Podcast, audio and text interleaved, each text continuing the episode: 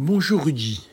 Je voudrais parler aujourd'hui d'une conséquence indirecte de la pandémie qui pourrait nous valoir quelques ennuis si on n'y prend pas garde. C'est celui de la dette immunitaire qui s'accumule chez nos enfants.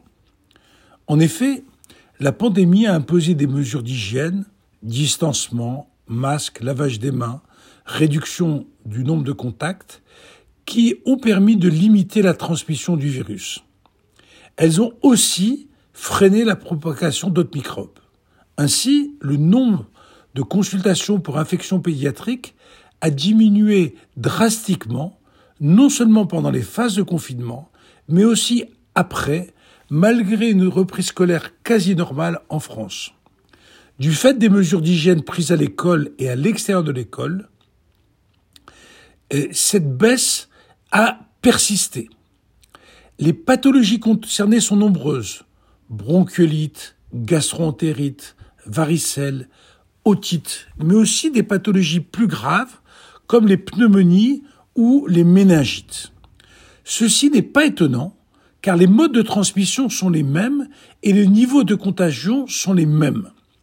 Cet effet collatéral positif à court terme est très appréciable car il a évité les habituels pics épidémies avec la surcharge des recours aux urgences hospitalières pédiatriques pendant la pandémie Covid.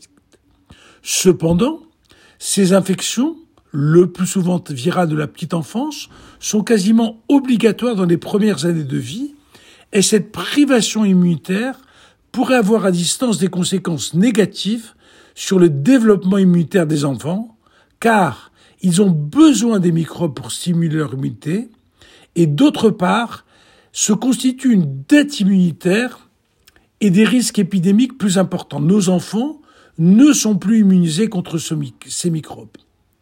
Quelles conséquences en pratique?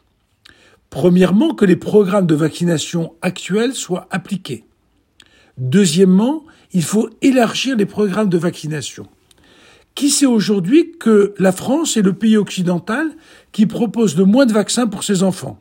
Si on prend l'exemple d'Israël, trois vaccins de plus. Si on prend l'exemple de l'Angleterre, trois vaccins de plus. Si on prend les USA ou le Canada, cinq vaccins de plus.